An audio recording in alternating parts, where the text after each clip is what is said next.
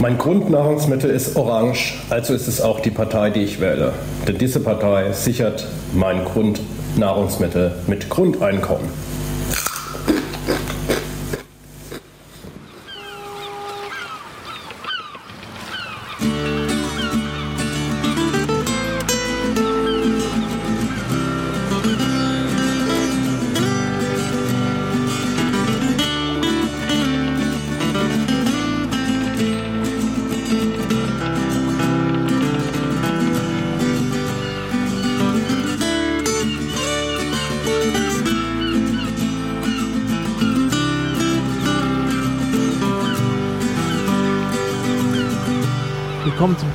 Klabautercast 142. Ich sitze hier mit äh, Franz Josef Schmidt oder FJ. Hallo. Hallo, schönen guten Abend oder Tag. Ja, äh, du bist einer der Spitzenkandidaten der Piratenpartei bei der AGH-Wahl 2016, nicht?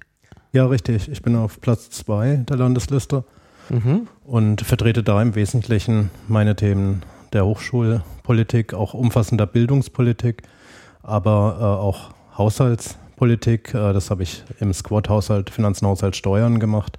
Ähm, jahrelang äh, mehr als Hobby. Also die Bildungspolitik und vor allem die Hochschulpolitik ist für mich doch mhm. ein tieferer Erfahrungswert, da ich seit zwölf Jahren auch an der TU Berlin als wissenschaftlicher Mitarbeiter arbeite und da auch im Bereich der Hochschulpolitik, also der akademischen Selbstverwaltung aktiv war. Das heißt, du bist schon lange in Berlin? Ich bin seit 2001 in Berlin, richtig. Ah ja. Mhm. Und wo kommst du eigentlich her? Ja, ich bin zugezogen aus Erlangen, geboren in Marburg 1978 mhm. und dann mit meinen Eltern erstmal an den Bodensee gezogen, dann äh, ins Frankenland nach Unterfranken und bin dann groß geworden in einem, kleinen Städtchen, das hieß Münnerstadt. Das ist dann in der Mitte zwischen Würzburg und Fulda. Mhm. Und mein Studium der Physik habe ich begonnen in Erlangen und bin dann eben 2001 quasi in der, in der Mitte des Studiums nach Berlin. Mhm. Mhm.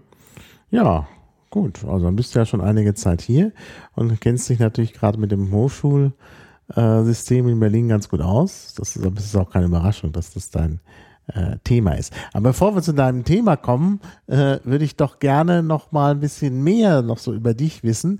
Du machst ja, du bist ja nicht nur Kandidat, du bist ja auch im Landesvorstand der Piraten. Ja, richtig. Ich bin als Beisitzer im Landesvorstand. Das heißt, ich fühle mich als äh, jemand, mein Geschäftsbereich ist jetzt Dokumentation, vor allem auch die Organisation der Landesmitgliederversammlung, als jemand, der da sehr konzertiert äh, konkrete Aufgaben hat, die äh, sich sicherlich ähm, auch tun lassen. Mhm. Ich habe sehr viel Glück, sage ich, dass ähm, mein Chef jetzt auch das unterstützt, meine Aktivität im Zuge der AGH-Wahl. Er hat mir gesagt, ähm, er guckt jetzt nicht auf die Uhr. Auf der anderen Seite bemühe ich mich natürlich auch, meine Arbeit an der TU Berlin im Rahmen der vorgeschriebenen Stunden mindestens zu erfüllen. Ja, klar. Und da ist viel zu tun. Also mein Urlaub geht dieses Jahr dann für den Wahlkampf drauf. Das ist ja. sicher. Na, da bist du vielleicht nicht der Einzige. Also es gibt ja, ja noch ein paar. Das ist wohl so. sehr engagierte Leute, die dann auch äh, auf ihren Urlaub verzichten. Ja, ja ähm, und äh, wie lange bist du schon bei den Piraten? Also ich bin 2011 beigetreten. Ich kenne den Martin Delius noch vom Studium. Und mhm. der hat mir eigentlich 2008, 2009 damals, ähm, hat er bei mir ein Praktikum gemacht, erzählt, wie toll die Piraten sind. Und mhm. das habe ich auch nie in, in, Frage gestellt. Aber es war für mich damals auch ähm, noch sehr singulär auf das Thema Digitalisierung, beziehungsweise äh, auch Transparenz, auch ähm, Netze bezogen. Und das war schon wichtig. Ähm, ich hatte aber irgendwie noch nicht so den, den Kick ähm, mhm. Und habe mir das dann erst im Zuge der Erfolge der AGH-Wahl mal genauer angeguckt, was die Piraten machen und was eigentlich im Programm ersonnen und gedacht wird und habe gemerkt, dass das wirklich genau die Partei mhm. ist, die genau meine Weltvorstellung repräsentiert. Ja, ja, ja.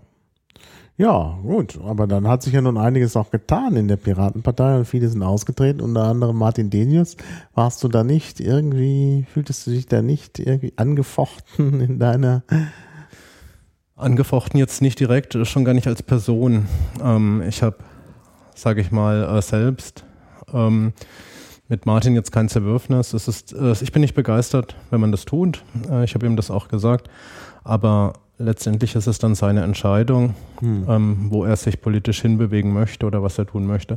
Für mich zählt einzig und allein, dass äh, die Menschen eigentlich sehen und erkennen müssten, dass die Piraten diejenigen sind, die doch anstreben, zumindest für, für alle Probleme, eine angemessene Lösung zu entwickeln. Ja. Und das äh, fehlt mir bei anderen politischen Strukturen und Parteien sowieso, mhm. dass das nicht sichtbar ist, dass mhm. äh, es richtig krasse Probleme, Menschenrechtsverletzungen, Ungleichgerechtigkeiten, äh, Ungleichverteilung von Vermögen, dass solche Sachen irgendwie besser gedacht werden sollten und mhm. äh, gemacht werden. Und die Piraten versuchen quasi überall, so, ich sag mal so ein bisschen wie wenn man mit gutem Gemüt, vielleicht auch wie die Kinder, ähm, das heißt ja immer, was man soll werden wie die Kinder, ja, ähm, man sollte vielleicht manchmal mit solchen Blicken auf die Dinge gucken. Und mhm. ähm, was dann im Programm steht, ist wirklich hoch durchdacht, ist weit mhm. weg von mhm. dem, was den Piraten manchmal angedichtet wurde an Unprofessionalität, weil das durch so viele Köpfe gegangen ist und so lang weiterentwickelt wurde, mhm. dass es sich in meinen Augen liest wie ein Buch über eine bessere Welt, das sich aber ja. umsetzen lässt. Man ja. muss nur dran arbeiten. Ja, nun hast du ja auch intensiv an der äh, Abfassung des derzeitigen Wahlprogramms mitgearbeitet. Von daher, äh, ja. Ne? Ja, ja, das, das hat mich angetrieben und äh, ich bin ja. gern eingestiegen und mhm. habe jetzt ja vor allem äh, ja teilweise aus unserem Squad mit unseren Leuten auch im Squad. Das finde ich eben auch sehr schön, dass ähm, immer in Gruppen meistens äh, gearbeitet wird. Das Liquid Feedback ist ein ganz wichtiges Werkzeug, das wir jetzt schleunigst wieder brauchen, weil ja. ähm, es einfach die Möglichkeit geboten hat, dass alle gemeinsam mitarbeiten. Und jetzt natürlich äh, getrieben auch durch die Erkenntnis, dass das einfach mein Kernkompetenzgebiet ist, habe ich ja vor mhm. allem auch für den Bereich Hochschulpolitik mhm. einiges jetzt für das Wahlprogramm geschrieben. Ja, na, da kommen wir dann noch drauf. Aber jetzt vielleicht zuerst mal so ein bisschen, äh, wir sind ja jetzt im Wahlkampf, da bist du ja auch aktiv. Deshalb war das jetzt auch mit der Terminfindung alles etwas äh, schwierig. Ähm, äh, wie ist das denn, wie ist denn so deine Einschätzung? Äh, wie wird denn die Piratenpartei abschneiden bei der Berlin war? Also ich glaube, ähm, wir haben eine gute Chance, es zu schaffen. Und ich glaube, ähm, es wird nicht irgendwie, wir werden uns nicht so langsam und vorsichtig rantasten und dann knapp drüber oder knapp drunter landen. Ich glaube, ähm, es kann eine gute Chance geben und das sollten die Menschen jetzt wirklich, ähm, hoffe ich, erkennen dass mhm. es nochmal auch zündet wie damals 2011. Wir haben jetzt mhm. eine Plakatkampagne, die einfach Aufmerksamkeit drauf zieht, dass die Piraten anders sind, dass die Piraten, Piraten anders denken und auch anders mhm. äh, ein anderes Menschenbild haben. Die, ich sag ja. mal, diese Vielfalt und der Wunsch der Teilhabe wird da deutlich sichtbar. Mhm. Und ähm, es wird sozusagen nicht proklamiert, dass man konform sein müsste. Das, das sehe ich im Moment bei allen anderen Parteien mhm. im, im Extrem, was ich ab, absolut ablehne. Äh, ist es bei Parteien, die einen Polizeistaat proklamieren, wenn ich mir die Plakate angucke. Und äh, im besten Fall, das sind dann die, die Parteien, die uns nahestehen, jetzt wie, wie Linke und, und Grüne vielleicht, äh, ist es trotzdem für mich viel zu konform. Es ist ähm, eine mhm. Politik, die so ungefähr, wenn wir alles so ähm, gemeinsames äh, einfach ein bisschen richtiger machen, dann wird es schon irgendwie. So klingt das für mich. Es ist nicht mhm. visionär. Und mhm. die Piraten sind da anders. Und das hoffe ich, dass die Menschen das jetzt sehen mhm. und sich fragen, warum ist das so? Warum treten die so anders auf? Warum riskieren die es auch anders aufzutreten? Es ist ja, sag mal, ähm, wenn man sich die Liste jetzt anguckt, Bruno sowieso, ich glaube, ich auch. Wir, wir, wir wirken ja etwas freakig auf diesen mhm. Plakaten. Ja, ja, ist ja nicht so, dass wir da. Ja, nicht nur du und Bruno auch. Ja, die, die nächsten dann. Also ich glaube, die ganze Plakatkampagne, wenn man mhm. so äh, sagen will, was ist der Leitgedanke dieses, dieser, äh, dieser Plakatkampagne, das finde ich mir auch sehr schön. Eigentlich, man kann da wirklich einen Leitgedanken erkennen, mhm. ähm, was man bei den anderen nicht kann. Mhm. Also das ist äh, äh ja, also gut, der Leitgedanke der SPD ist äh, Michael Müller. Ich ja, weiß nicht, ob das ein Buchbild versteckt auf der Rolltreppe. ja, ja. Naja, jedenfalls äh, ähm, äh, naja, es gibt ja noch andere Plakate von Michael Müller. Mhm. Äh, aber da steht dann, das ist äh, ganz interessant, da ist ein Plakat von der SPD, da steht drauf Michael Müller. Mhm. Steht zum Glück noch Michael Müller SPD drauf, nicht wie bei Wovereit, wo das SPD fehlte.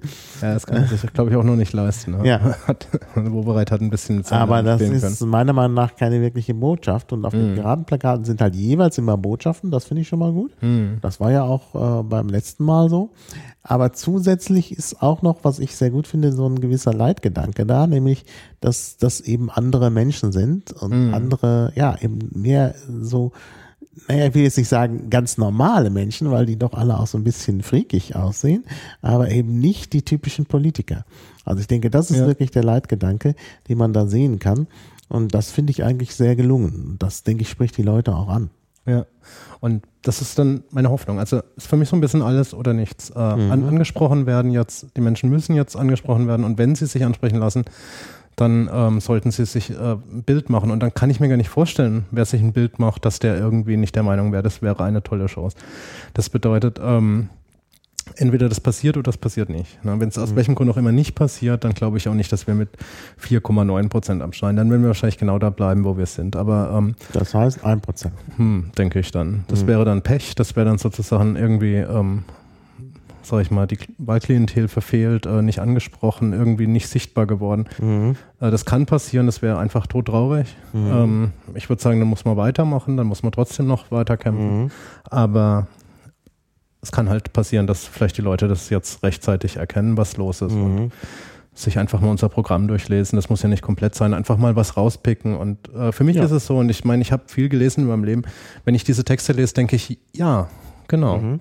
Endlich genau. sagt es mal einer. Und ja. ähm, deswegen hoffe ich, dass die Leute mhm. das eben auch mhm. machen. Ja, ja, ich denke auch. Also ich bin ja auch sehr gespannt noch auf den Wahlomat ähm, der ja dann vielleicht auch die Leute bewegen wird, weil, weil sie einfach, ja. wenn, wenn sie pragmatisch orientiert sind und gucken und dann sehen sie halt, da gibt's große Übereinstimmungen.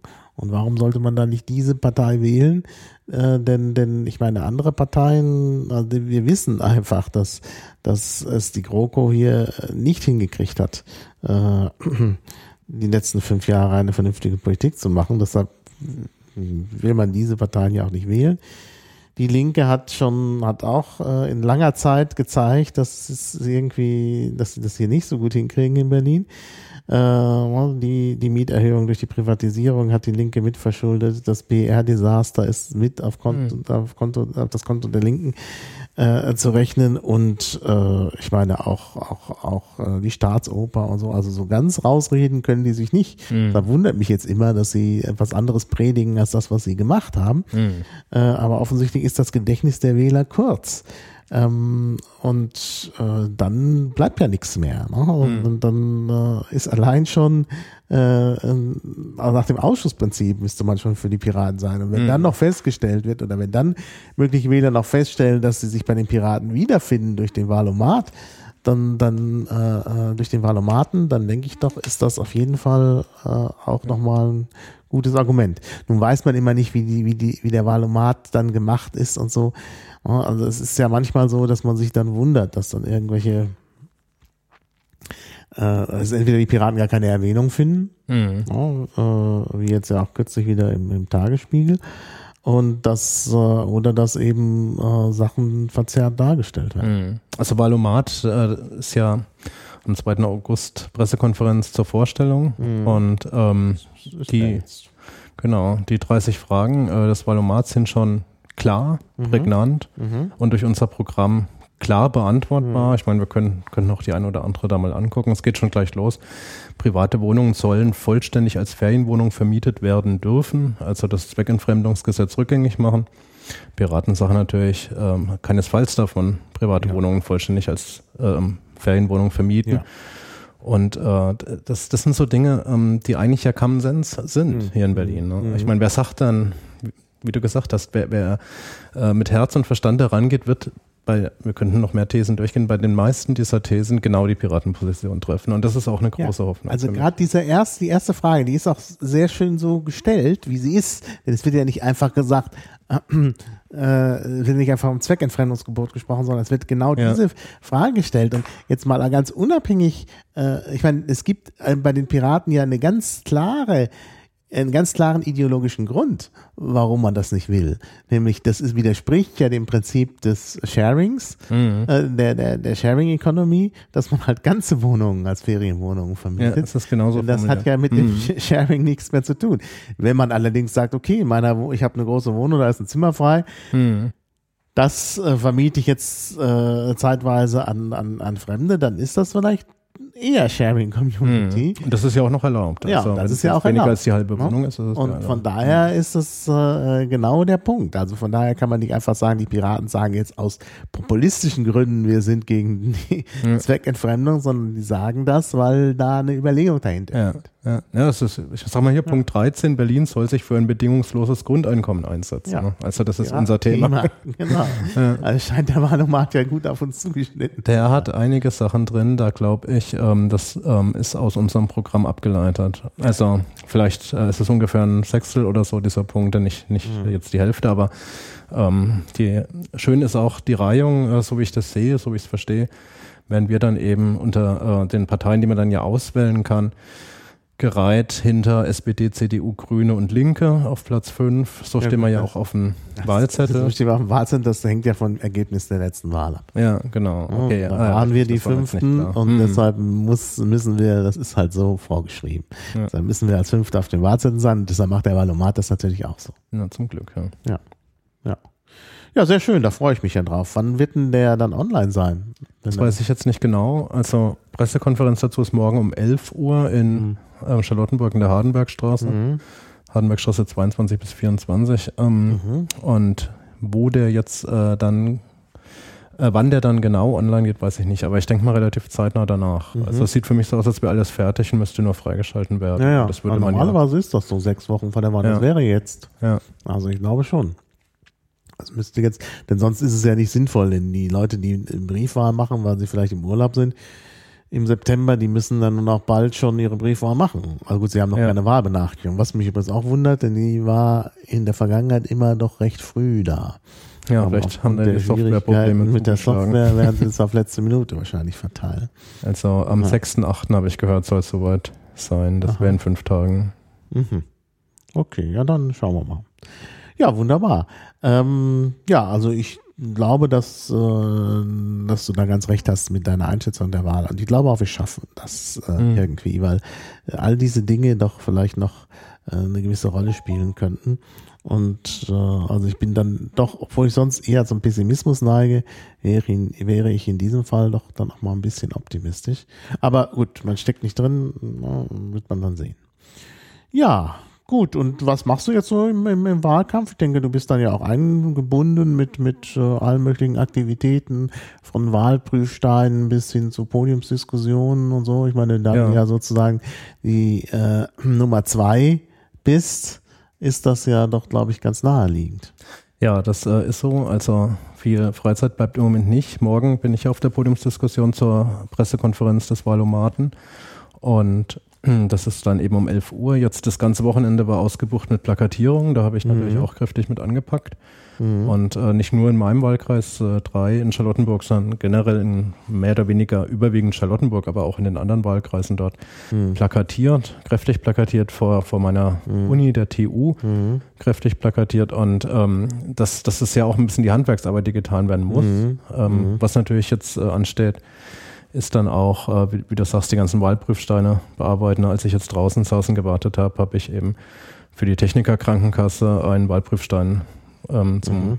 unserer Politik, zur Gesundheitspolitik der Piraten beantwortet, was mir jetzt auch nicht ganz äh, leicht fällt, weil es ja auch nicht mein Kernthema ist, aber mhm. mich auch interessiert und dann recherchiert man auch eben, was äh, eine bestimmte Frage wirklich genau bedeutet und äh, eigentlich muss ich sagen, unser Programm ist jetzt so umfassend, dass sich immer aus, auf jede Frage, die mir bisher untergekommen ist, mhm. auch eine klare Antwort ableiten ja. lässt. Ja, ja, das denke ich auch. Ja, nee, das ist doch, äh, ist doch ganz schön. Ja, da bin ich wirklich dann gespannt, wie es weitergeht. Ähm, ja, gut, dann kommen wir noch mal, weil wir schon so oft über das Wahlprogramm gesprochen haben. Ich wollte ja mit dir vor allen Dingen auch über deine äh, na, über die Themen sprechen, die dir besonders wichtig sind. Das haben wir ja schon aus der Vorstellung ausgelesen, also Hochschule und Bildung. Und äh, vielleicht kannst du da so ein bisschen sagen, was äh, im Programm steht und mhm. was du dann auch vorhast, eben umzusetzen. Ja, also das ist ja der sechste Punkt in unserem Programm Wissenschaft, Forschung und Hochschullehre und vielleicht dazu ähm, Wissen verdoppelt sich, äh, wenn man es teilt, ist ja der Spruch, mhm. der zu meinem Wahlplakat gehört. Und äh, dann eben auch die Erklärung dazu, wir machen Wissenschaft allen zugänglich. Ich habe manchmal die Sorge, dass es zu wissenschaftlich gedacht wird, weil es geht ja auch um Bildung im Allgemeinen. Und da haben wir in beiden Teilen, sowohl in der Bildung als auch im Hochschulbereich, eben die Forderung nach freiem Zugang. Einmal freiem Zugang mhm. für allen Lern- und Lehrmaterialien, jetzt vor allem auch für die Schülerinnen und Schüler, aber eben auch im Bereich der Forschung dann die, die große Open Access Forderung. Das heißt, äh, alle Ergebnisse, die wissenschaftlich mit öffentlichen Mitteln gefördert, ähm, das steht für mich gar nicht so im Vordergrund, die wissenschaftlich und damit für die Menschheit mhm. Entwickelt werden und gefunden werden, äh, diese Erkenntnisse müssen einfach allen auch zur Verfügung ja. stehen und zwar ohne Einschränkungen. Ja, und ganz wichtig, das denke ich auch. Ich denke, ähm, das ist eben wichtig, nicht nur äh, jetzt für, für, wissenschaftlich Interessierte, das betrifft ja dann auch die Entwicklung ähm, von Medikamenten, sag ich mhm. mal, ähm, die, die möglichen therapeutischen Ansätze gegen Krankheiten, mhm. das, das betrifft ähm, die Möglichkeiten auch von, von Startups äh, sich, mhm. sich zu entwickeln. Und unsere Creative Commons ähm, Vorstellung, was die Lizenzierung angeht, das heißt äh, Autorenrechte schützen, aber ähm, im Zweck der Wiederverwertung eben auch kopieren dürfen. Mhm. Ähm, das äh, trifft da eben ganz maßgeblich zu, weil es hier ja auch, auch in einem Bereich, ja, ich möchte, möchte das gar nicht werten, aber ich sag mal, in, in der Kunst und Kultur ist es eine, eine, klare Forderung, da will man das so.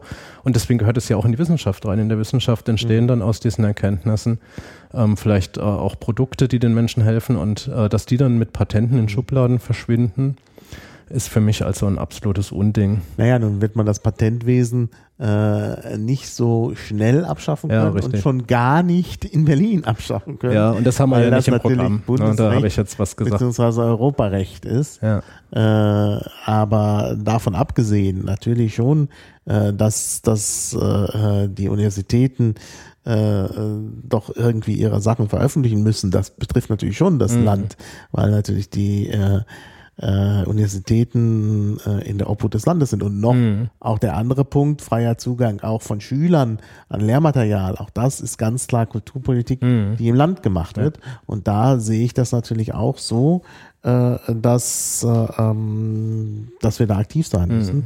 Denn das ist, ist ja auch ähm, eine Politik, die im Land gemacht wird, aber in meinen Augen eben äh, unzulänglich. Also es ja. gab ja auch unter der Leitung oder er war zumindest beteiligt von Professor Krötschel, der ist von der TU, Mathematiker, ähm, jetzt die große Open Access äh, Initiative und die haben Wege entwickelt, also im wahrsten Sinne des Wortes den grünen oder den goldenen Weg mhm. der Open Access Publikation. Ne? Mhm. Ne? Äh, grün heißt, ähm, die Autoren, Autorinnen und Autoren sollen dann selber nochmal ihre Texte auf ihre Website stellen da war ich erstmal verblüfft ähm, und musste mir wieder ins Gedächtnis rufen, dass es tatsächlich in manchen Fällen nicht geht, nämlich wenn man in einem sehr proprietären Journal veröffentlicht hat, ist, ist man, macht man sich damit dann sogar strafbar. Ja. Mhm. Ähm, das ist dann schon fast geradezu lächerlich. Ja? Man mhm. darf nicht mal sein eigenes Paper jemandem schicken. Ja. Es wird der Begriff des Selbstplagiats mhm. konstruiert. Das bedeutet, ähm, wer von sich selber abschreibt, ähm, ist sozusagen auf einer Stufe wie jemand, der fremdes Wissen als Science verkaufen würde, was für mich mhm. erstmal völlig verschiedene Dinge sind. Mhm. naja, es gibt ja dann noch so, so Möglichkeiten, sogenannte Preprints. Ja, so. zum Glück. Und äh, das ist, äh, das ist auch, also ich mache das ja selber auch. Es bietet natürlich dann auch noch zusätzliche Vorteile. Zum Beispiel kann ich als Preprint dann äh, zum Beispiel, wenn ich farbige Abbildungen habe, die eben die letztlich dann in der Publikation nur schwarz-weiß gedruckt worden sind, hm. natürlich dann in meiner Preprint-Version farbig machen. Hm, okay. Oder wenn doch noch irgendein hm. Fehler drin ist, dann kann ich äh, das verbessern. Oder wenn ich na, im Nachhinein sehe, oh, da ist aber was falsch, dann kann ich das auch verbessern. Also das ist alles schon, das wäre dann Postprint, ähm, aber ich mache eigentlich immer auch die Preprints, äh, mhm. äh, veröffentliche ich, also, also bevor das eigentlich erscheint. Und ich klopfe mal auf Holz, also bisher ist keiner gekommen und hat mich von den Richter gezerrt. Ja, ja also ähm, ähm wenn, wenn, dann würde ich, äh, ich gehe da jetzt wirklich auch sehenden Auges rein. Man muss auch sagen, wenn, ja, ja. wenn da mal jemand käme, genau. also ich, ich habe auch einen Artikel für auch ähm, provozieren dann. Ja, wir, wir sollten das provozieren. Ich habe für Sci-Hub ähm, aus Russland ist diese quasi ja, Hacker-Seite, sage ich mal, die mhm. jetzt Sachen einfach in, in Massen äh, öffentlich stellt, habe ich auch kürzlich einen Artikel geschrieben, dass, dass wir das unterstützen. Ähm, und ähm, ich würde man kann es durchaus mal umgekehrt sehen. Man kann sagen, dass dann eben auch Aktivitäten von Elsevier zum Beispiel, die dann ihre Hacker wiederum auf mhm. diese Seite loslassen. Mhm. Ja, das, das, das ist dann für mich der Online-Angriff auf ein äh, mhm. schönes, tolles Unternehmen, nämlich Sci-Hub Und eigentlich äh, könnte könnt man genauso die Frage stellen, ob, ob dann nicht ähm, per Gesetz äh, gegen sowas vorgegeben werden müsste, dass Elsevier deren Seite lahmlegt. Natürlich Mhm. berufen die sich auf ihr, ähm, auf, auf, auf das Urheberrecht, das sie vermarkten. Aber Ja, es ist, äh, das ist eine Perspektivensache. Und Ja. es gibt ja dann den goldenen Weg, sage ich mal, den ich jetzt bevorzuge, der da aber sehr kurz kam und im Zweifel damit äh, mit, mit großen Fonds, ähm, die jetzt entwickelt werden sollen, damit man diese hohen Gebühren bezahlen kann, um eben direkt Open Access zu publizieren. Und ich bin der Meinung, wir müssen dahin kommen, dass das der Standard ist und keine Gebühren kostet. Es, es gab ein schönes Bild, das habe ich jetzt nicht mehr fürs ähm, Programm vorgeschlagen, aber ein wissenschaftlicher Mitarbeiter, ein Kollege, entwickelt gerade eine Publikationstechnik, die auf Basis von Wiki funktionieren soll. Da publiziert man quasi seinen Text, in dem dann direkt Kolleginnen und Kollegen weiter dran Mhm. arbeiten. Das Ja. ist ein fließendes Dokument von dem Tag an, in dem es äh, ins Netz gefunden hat. Und Mhm. das ist für mich die Zukunft der Publikation. Ähm, Mhm. Da finde ich diese grünen und goldenen Wege noch, noch relativ rückständig. Ja, ja. Nee, das stimmt. Man will eigentlich sowas haben, wo sich das immer wieder weiter äh, entwickelt. Ich meine, es gab ja mal so Ansätze, die dann aber auch wieder verschwunden sind, wie Google Null. Mhm. Ähm, das, das hat mich schon fasziniert. Mhm. Denn jetzt ist es ja so, äh, Leute schreiben Aufsätze, dann kommen die äh, in so ein Peer-Review-Verfahren. Da gibt's ja dann schon Input. Mhm. Ja?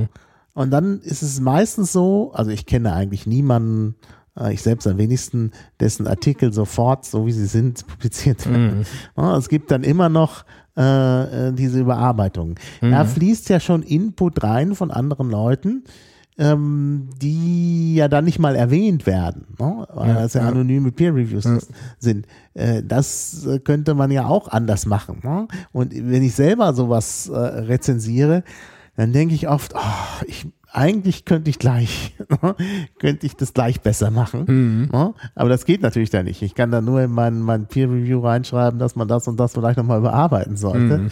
Und das ist eigentlich, äh, Ja, das ist ja, ja. eigentlich nicht der richtige Weg. Das wäre eigentlich viel schöner. Und manchmal bin ich dann auch, ich habe auch schon ein paar Sachen jetzt referiert und dann sieht man die zweite Version und merkt, Mhm. oh Gott, das war wirklich auf das Mindeste, was man eigentlich geändert haben wollte, wurde etwas hingebogen, Mhm. um mich zufriedenzustellen. Aber äh, eigentlich hätte man doch erwartet, dass noch eine Frage beantwortet wird, die im Mhm. Raum steht. Und äh, da wäre es wirklich einfach schön, man könnte es reinschreiben. Ich meine, ich sage ganz offen, wenn mir ein Bachelorstudent äh, seinen Text vorlegt, äh, dann schreibe ich ihm auch rein, Mensch, sag doch hier mal Folgendes. Ja, ja, und ja. ähm, das macht jeder irgendwie, ähm, wenn man die Leute ein bisschen unterstützen möchte. Und äh, Mhm. das, die sollen dann das eben ja auch kennenlernen, wie wissenschaftlich geschrieben Mhm. wird und dann weiterentwickeln.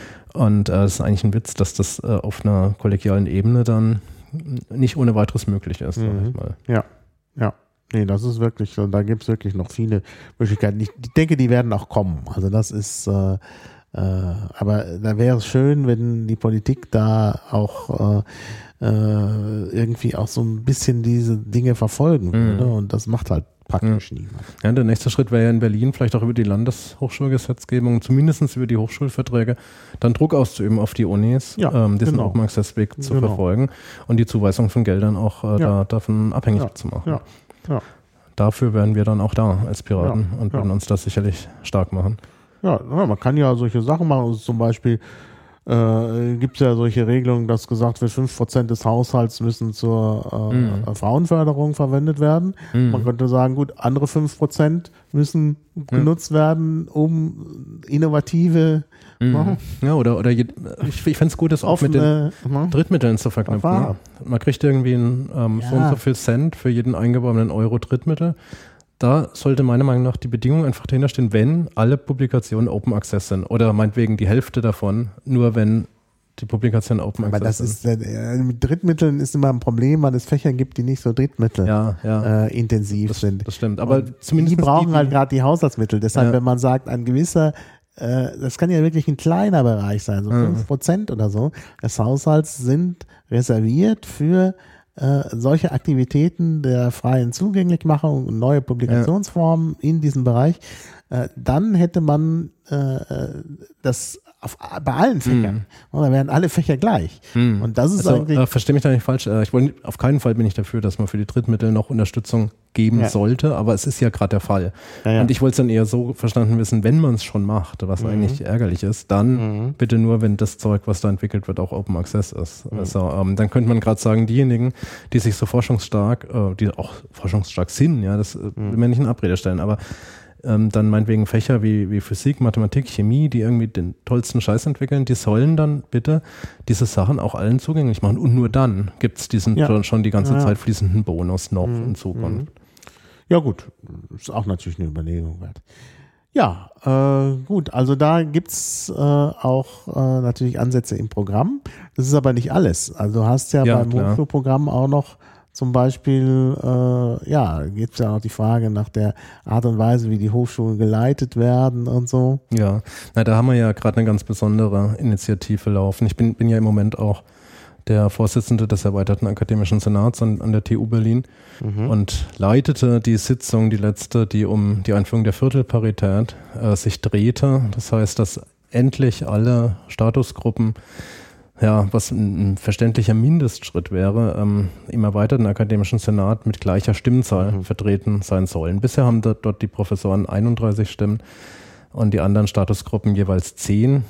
Und äh, diese Viertelparität geht in die Richtung, dass, dass alle 15 bekommen. Das ist immer noch ein Ständesystem. Ne? Wir wollen ja eigentlich als Piraten, wollen wir eine Demokratie an Schulen und Hochschulen, die in eine Richtung geht, dass im Zweifel vielleicht noch Gremien existieren, ähm, wie die Schulkonferenz, die soll, soll bestehen bleiben, aber sollen, jeder Kopf soll in einer bestimmten Meinungsfindung gleichermaßen mitreden können.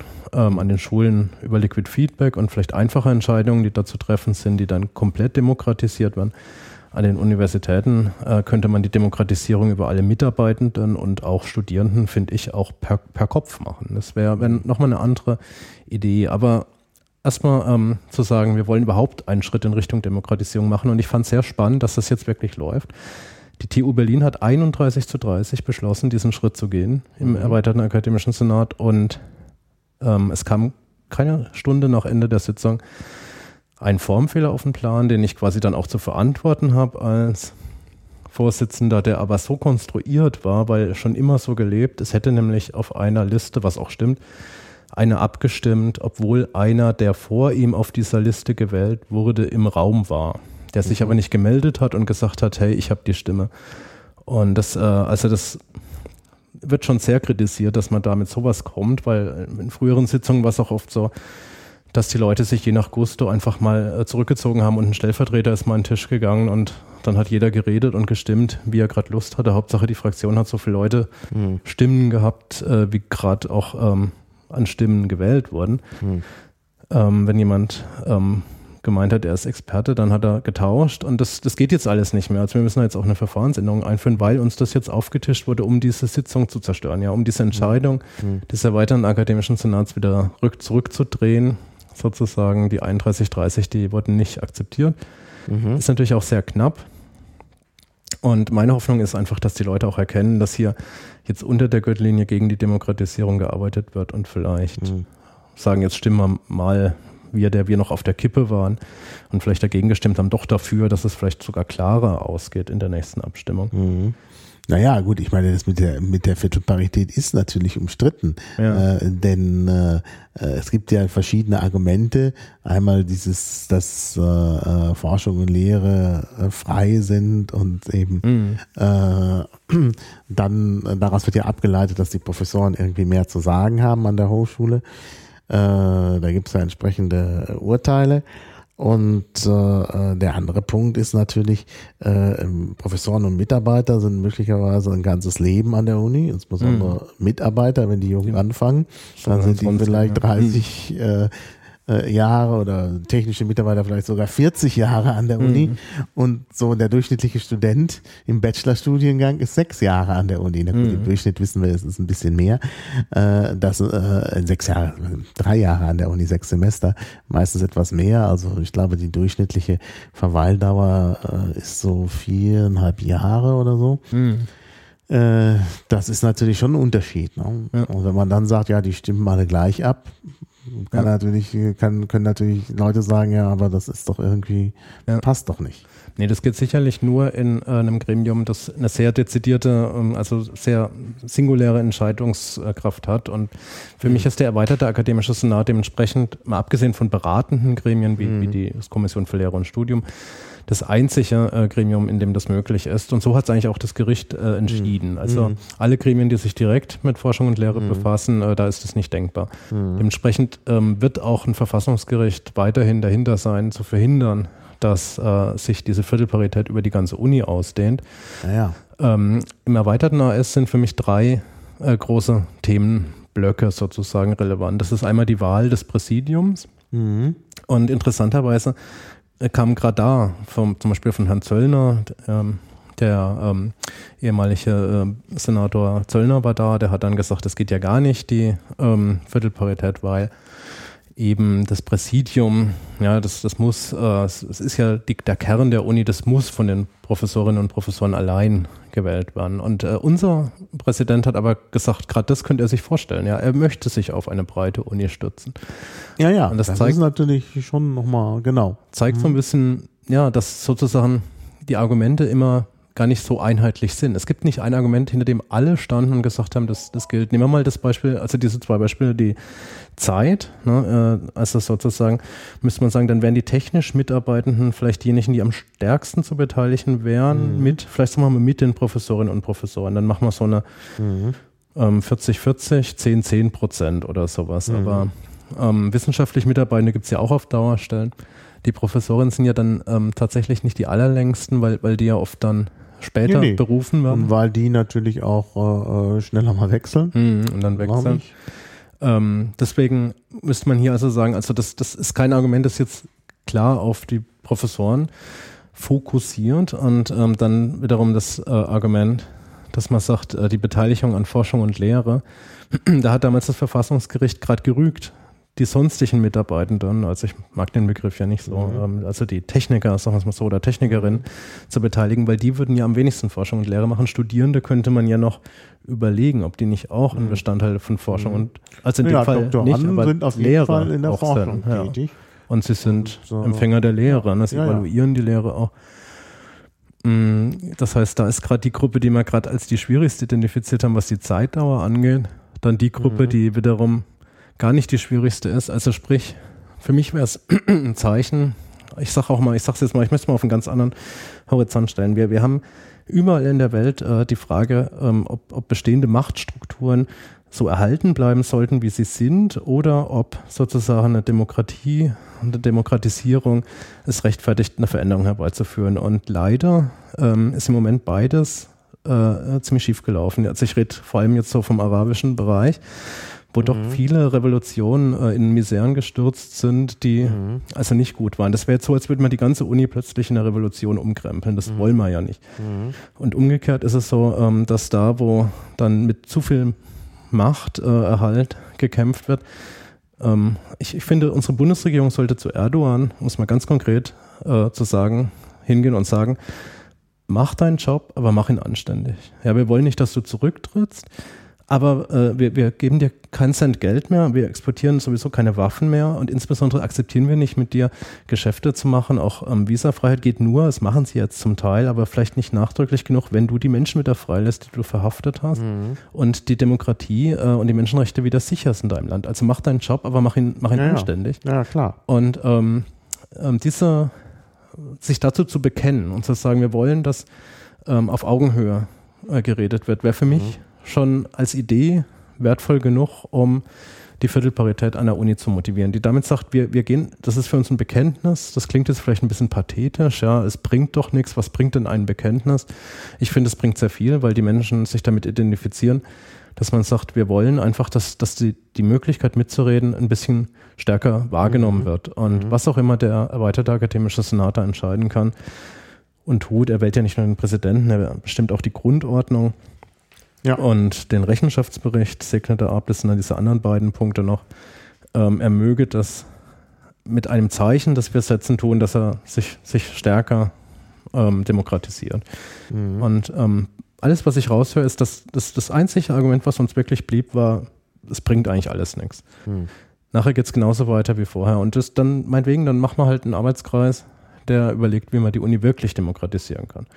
Und da sind eigentlich tolle Ideen gestreut worden, schon von ähm, neuen Gremien, die dann vielleicht sich auf bestimmte Teile fokussieren, auf Studiengänge, auf Studienordnungen fokussieren. Das mhm. macht bei uns die Kommission für Lehre und Studium. Das hatte Herr Grünewald aus Nordrhein-Westfalen damals auf der Uni-Podiumsdiskussion ins Spiel gebracht. So, man sollte vielleicht andere Beteiligungsstrukturen finden. Ja, ja, ja, ja. das und, kann man natürlich machen, ja. ja also da mhm. denke ich wieder vehement ans Liquid Feedback. Genau. Warum genau. baut die Uni da nicht einfach ein Liquid Feedback mhm. und entwickelt damit Partizipation? Und ähm, was dann, da kann der, der AS praktisch bei allen Beschlüssen, die er zu fällen hat, erstmal ins Liquid gucken, was eigentlich die Uni genau. denkt. Ja, ja. Das wäre mhm. für mich eigentlich ein, ein Traum. Und ich habe ein bisschen die Hoffnung, dass vielleicht, also ich bin jetzt gar nicht, sag ich mal, total von Kopf gestoßen, dass, dass es bei uns weitergeht, die Viertelparitätsdebatte, weil vielleicht schaffen wir es ja dann wirklich an der TU Berlin noch mhm. was Besseres zu entwickeln. Das kann ja sogar sein. Ja. Naja, also ich glaube, um, um tatsächlich sowas wie Liquid Democracy durchzusetzen, muss man wirklich dicke Bretter bohren, weil das mhm. äh, für viele noch zu unbekannt ist. Es gibt wenige Beispiele, wo man sehen kann, dass das gut läuft. Im Gegenteil, mhm. äh, gerade auch was bei den Piraten ja. gelaufen ist, schreckt dann auch ab. Mhm. Wobei das Liquid ja eigentlich mal ganz gut gelaufen ist. Ja, das, das ist nur irgendwann abgeschalten worden. Das ne? ist ja der Punkt. Das ist ja, das ist ja genau, da sind wir wieder bei der Punkt, bei der Sache, wie ist das mit der Wahrnehmung? Wie äh, mhm. diffundieren solche, äh, ja, wie, wie diff, diffundiert der Wissenskonsens? Mhm. Und das ist halt eine Frage, die mich wirklich auch ja. sehr beschäftigt. Ähm, also in der Sprachwissenschaft hat man tatsächlich in den 20er Jahren des 20. Jahrhunderts äh, sehr viel nachgedacht darüber, wie zum Beispiel irgendwelche Dinge diffundieren, irgendwelche mhm. Innovationen in der Sprache und so. Das ist geforscht worden. Äh, das ist dann äh, ein bisschen zum Erliegen gekommen, obwohl das wirklich ein tolles Thema ist und das ist ja nicht nur bei äh, bei der Sprache so, sondern das ist ja auch ne, die ja. Sache, wie, wie ist das bei Ideen?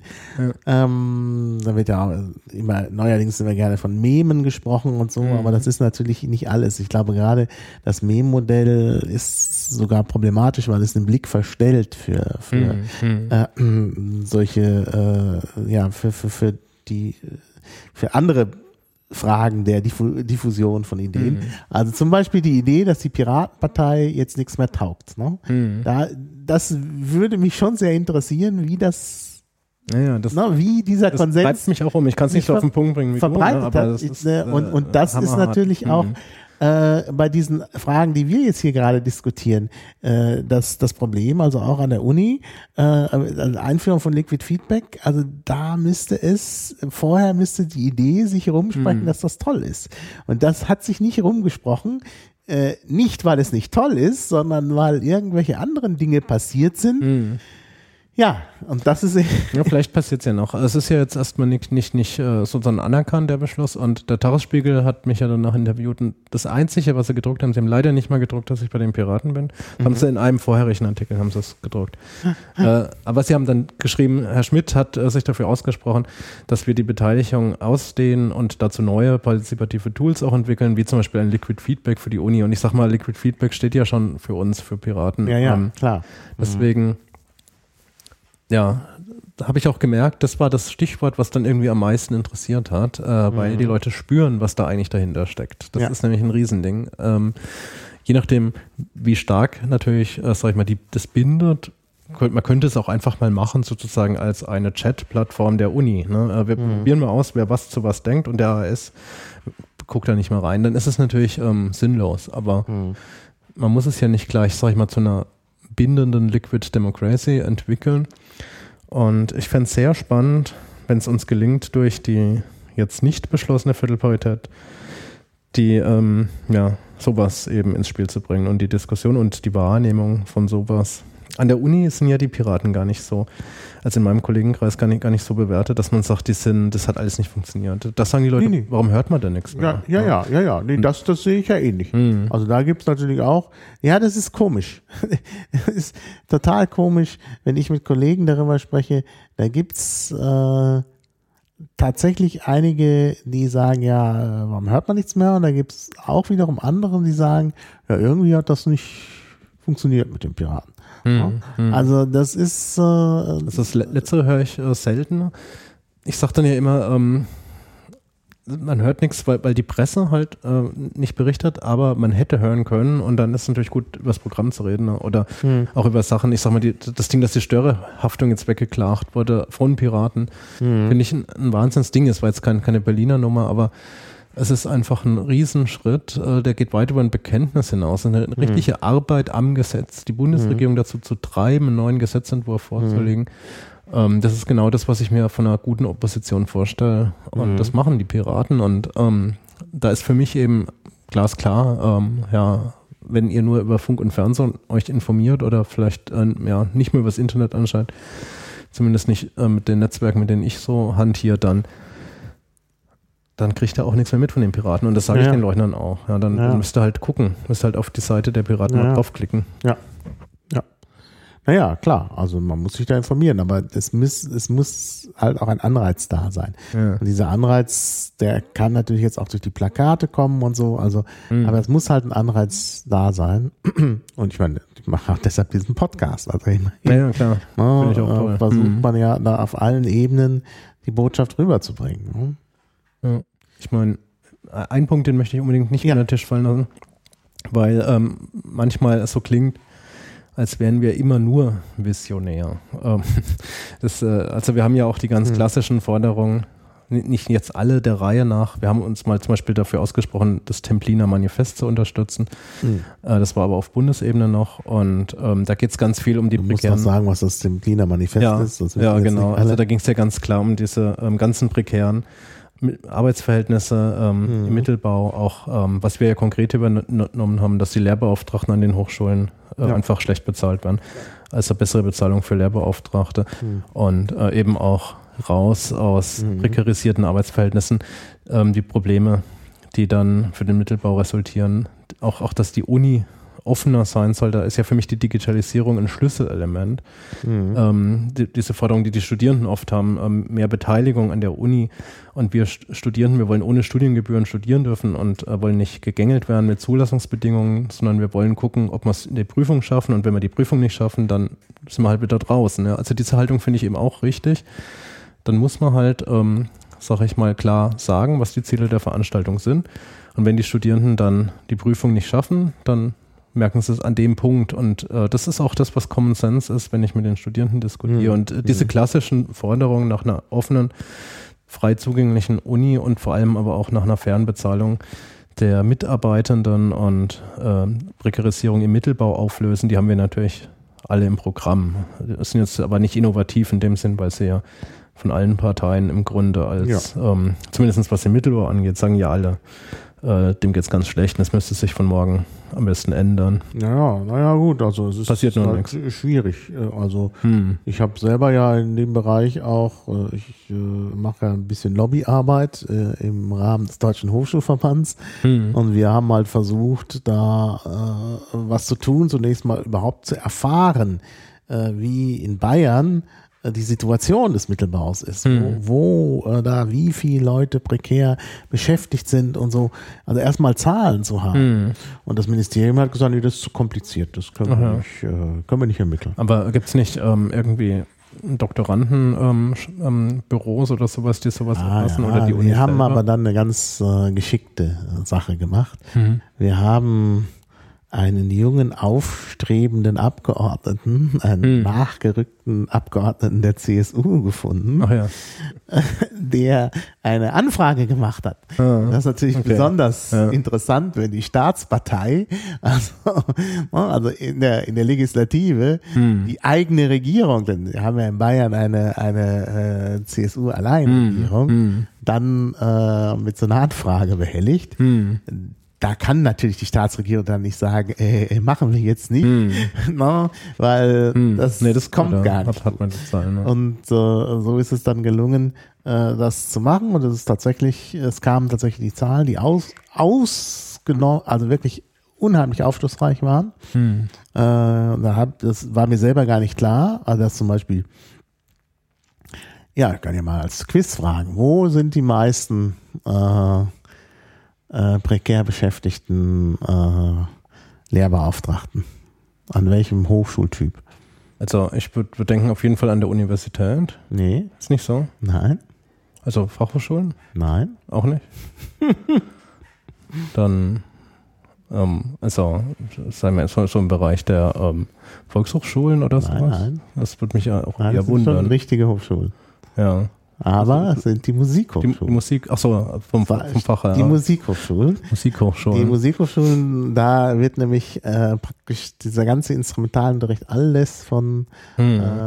Das ist nicht verwunderlich. gemacht. Also Und, das ist gerade im äh, Kunstbereich. Ja, im Kunstbereich. Hm. Aber es ist, äh, es gibt ja auch den, einen anderen Kunstbereich. Also gerade bei den Musikhochschulen. Das war mir völlig, äh, das hatte ich gar nicht auf dem Schirm. Hm. Nee, das Ja? verblüfft Und es ist auch so viele, dass man wirklich davon ausgehen kann, dass die Musikhochschulen alle schließen müssen, wenn man sagt, das geht jetzt so nicht mehr. Hm, Das ist natürlich, das Und macht die das Sache ist ein bisschen schwierig. Ja. Ähm, Das ist zum Beispiel was, was Naja, man muss trotzdem, das, das geht eigentlich nicht. Klar, das ist eigentlich nicht. ein Skandal, Da- da- fehlt halt dass man einen Ja. Hochschultyp hat, der nicht, äh, der im Grunde nicht mit, mit vernünftigen Arbeitsbedingungen, Arbeitsverhältnissen Arbeitsverhältnissen arbeitet. arbeitet. Ja, das, das ist wirklich ein Skandal, ja. Aber das ist zum Beispiel was, das müsste man mal Ja. schön anprangern. Das ist eigentlich ein schöner Trigger für mich jetzt, ähm, den du da ins Spiel bringst, dass man mal wirklich sagt, Leute, ähm, Musikhochschule nur äh, dank ähm, prekäre Arbeitsverhältnisse kann nicht sein. Ja? Also dass man irgendwie versucht, Naja. das mal zu vermitteln. Ähm, dein Kind äh, kann nur musizieren, weil er leidet oder sowas. Ja, und dann den typischen Lehrer äh, der Musikhochschule erzeugen. Ja. Also das ist ja, wirklich hammerhart eigentlich. Und da, da muss man wirklich, glaube ich, auch tätig werden. Und äh, ja, gut, das, das äh, wird natürlich jetzt auch weiterverfolgt werden, aber das war schon mal, äh, es hat immerhin schon mal praktisch zwei Jahre gedauert, bis wir an diesen Zahlen ran waren. Und da sieht man eben auch, dass ja. Transparenz einfach Eben. wichtig ist. Und wir müssen das hinkriegen, dass es hier auch ein Transparenzgesetz gibt. Also nicht einfach nur ein Informationsfreiheitsgesetz, sondern die Verwaltung muss von sich aus diese Dinge offenlegen. Denn das tun die nur widerwillig. Also wenn man fragt, sagen sie, es ist uns zu kompliziert. Ja, ist ja klar, weil dann kommt, kommt sowas raus. Und nachher Ja, sagst du, Mensch, dein Kind spielt Klavier, weißt du, dass deswegen er äh, nur Reis kocht? Da, das, das, da kann Ja. man dann mit dem Finger drauf zeigen. Und da fällt mir wieder ein schöner Spruch ein, den hat äh, 2011, als ich zu den Piraten gegangen bin, hat einer gesagt, es war Nene, äh, Cornelia Otto damals, unsere Bundestagsspitzenkandidatin, die hat gesagt, ähm, nee, wir, wir, wir machen nicht, wir wollen und wir machen auch nicht, wir wollen nicht, sondern wir decken einfach nur auf. Ja, Ja. Wir, wir zeigen Ja. einfach nur, wie es eigentlich ist. Und das fand ich so charmant an der Stelle, weil das ja, Ja. genau der Punkt ist. Die Menschen sollen selber entscheiden, ob sie es gut finden oder nicht, aber sie sollen die, die Wissensgrundlage dazu haben. Und Genau. deswegen ähm, hat Genau. mir jetzt auch einer von der Senatsverwaltung gesagt, der sehr für Piraten argumentiert hat und mich immer unterstützt. Der hat gesagt, Leute, ihr müsst da dranbleiben, die Transparenz ist so wichtig, es ist so wichtig, Ja. dass ähm, auch, auch wie die ganzen Finanzströme äh, laufen und was da alles vernetzt ist und wer da wo, wie, welche Interessen hat, das ist so wichtig. Und da haben ja die Piraten auch wirklich viel erreicht. Also, Ja, das muss man wirklich sagen. Es wird ja oft gesagt, ja, in der Opposition kann man nichts erreichen. Das ist ja auch richtig. Äh, nur man kann schon ein bisschen was erreichen und es ist ja geschehen. Also es ist ja sehr viel mehr Transparenz da inzwischen in, in Berlin als es früher. Und deshalb würde ich auch gerne, dass die Piraten weiter im Parlament sitzen, denn wenn die Piraten dann nicht mehr drin sind und jetzt stellen wir uns mal vor, es kommt eine rechtspopulistische Partei ins Parlament. Das hat nämlich den Effekt, dass am Ende weniger Transparenz da ist. ja klar, die wollen das zurückdrehen. Ja? Und das ist, das ist eben, also einmal wollen es die zurückdrehen, andererseits gibt es allein schon so ein bisschen, äh, ja, so ein Effekt, dass, dass man sagt, äh, wir müssen aufpassen, dass die äh, da, da, dass äh, die AfD da auch nicht zu viel weiß und so. Also es gibt verschiedene Gründe, aus da denen es kommen dann weniger Serien Transparenz. Na, da, gibt. da wollen die einen den anderen nicht mehr. Ja, ja. Und dann äh, sind die sogar selber dafür, äh, Ja, ja. dass, dass man es äh, Genau. intransparent macht. Und die Industrie Ja. freut sich sowieso, weil sie wieder Ja, ähm, ja. ähm, bestechen kann, sag jetzt mal salopp, oder ähm, zumindestens ja, äh, schmieren kann. Und Mhm. ähm, was das Gleiche ist. Also ja, dann, dann gehen wir wirklich, also Ja. dann kommt die Transparenz in die Steinzeit. Ähm, ich sag Ja. mal, Rechtspopulisten regierungsnah äh, mit viel Einfluss sind, sind, sind äh, für das, was die Menschen eigentlich im Moment äh, an Problemen haben, ein Katalysator mhm. für diese Probleme. Ja. Die mhm. ähm, machen die Probleme fett. Mhm. Und dass das die Menschen nicht sehen, dass die nicht sehen, mhm. dass sie ja. sich da brutalst ins Knie schießen ja. mit ihrer Haltung, ist ein Trauerspiel. Also das, da, da habe ich auch gar keine Wut. Das, das, tut mir einfach so leid. Das ist so wie, wie die Lemminge, äh, zu mhm. denen ich auch gehören würde, mhm. ähm, die plötzlich auf die Klippe zu rennen. So kommt mir das vor. Und ähm, das muss man irgendwie, das, das wäre auch wieder eine Aufgabe der Piraten, das aufzudecken. Mhm. Ne? Eben nicht, nicht gängeln Sachen, die Bösen, die wollen und die Presse hat recht, äh, die sind ganz böse, sondern es geht eigentlich darum aufzudecken, was, was die machen. Und ja, mhm. es ist schwierig, mhm. weil man dann auch immer ein bisschen Werbung macht, wenn man es falsch macht, aber mhm. ähm, vielleicht kann man auch noch den Knopf finden. Und ich glaube, es passiert auch gerade ein bisschen. Es, mhm. es, sinken ja gerade wieder die Sterne von einigen Rechtspopulisten. Ja, zum Glück. Ja. Zum Glück. Aber es wird nicht reichen. Also ich habe wirklich äh, also ich bin relativ sicher, dass die einziehen werden in mm. Berlin flächendeckend äh, und das wird alles sehr, sehr schwer machen. Mm. Also es wird nicht zu einer, äh, ja, es wird auch, es, es wird auch für die Demokratie dann schwer. Also mm. nicht einfach, es, man macht es nicht den Regierenden schwer, vielleicht sogar im Gegenteil. Ähm, denn ich meine, man stelle sich vor, im Abgeordnetenhaus gibt es in der Opposition nur noch CDU und äh, hm. ja, AfD, dann, hm. ist, äh, hm. dann, dann gibt es praktisch keine geschlossene Opposition. Hm. Äh, oder wenn es eine gibt, wäre es vielleicht noch schlimmer. Ja, ist, also das, das ist das ist Teufel oder, oder eine Lose-Lose-Situation. Ja. Hm. Und das, das, das will man nicht. Ne? Also das. Äh, also eine linke Opposition brauchen wir unbedingt. Und äh, ich finde auch, das ist für mich auch das Schlagwort äh, in dem, ich sag mal, die die klassische Antwort auf die Frage, ob wir uns eine Regierungsbeteiligung vorstellen könnten. Mhm. Also da hat mich letztendlich dazu befragt und ich gemeint, ähm, wir sind nicht dazu da. Ähm, wir sind dazu da, sicherzustellen, dass es eine, eine linke Opposition noch geben wird, weil es vielleicht Rot-Rot-Grün gibt. Und dann hat er gemeint, würden wir uns auch der Regierung sperren, wenn wir damit äh, die AfD in der Regierung verhindern könnten. Na, dann würde ich sagen, in dem Fall nicht. Also, ja, ja. wenn ich verhindern kann, dass die AfD in die Regierung kommt, dann Natürlich. tue ich dafür Beliebiges. Ja, ja, klar. Ähm, außer das, was die klar. AfD tut. Also mhm. es ist, äh, sag ich mal, ähm, ja, dann äh, und wir sind einfach das Korrektiv und wir haben da wirklich viel geschafft. Also ich fand es auch sehr frappierend, als äh, ja auch Sachen wie die ähm, Zugänge, ähm, die Lobbyausweise des AGHs ähm, offen zu legen. Da kam mhm. raus, dass ein Professor der TU Berlin auch so einen Lobbyausweis hat. Und der wurde dazu im akademischen Senat von den Studierenden befragt.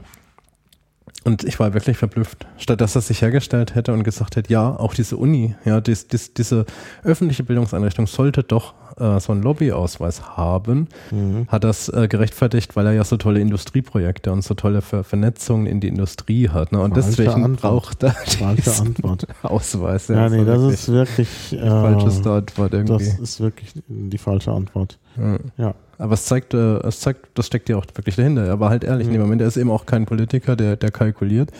Und er hat es mhm. einfach ehrlich gesagt, ich nehme das Ding um, äh, ich habe das Ding, weil, weil da, ja, die Interessen halt, das große Geld macht halt ja. äh, Politik. Ja.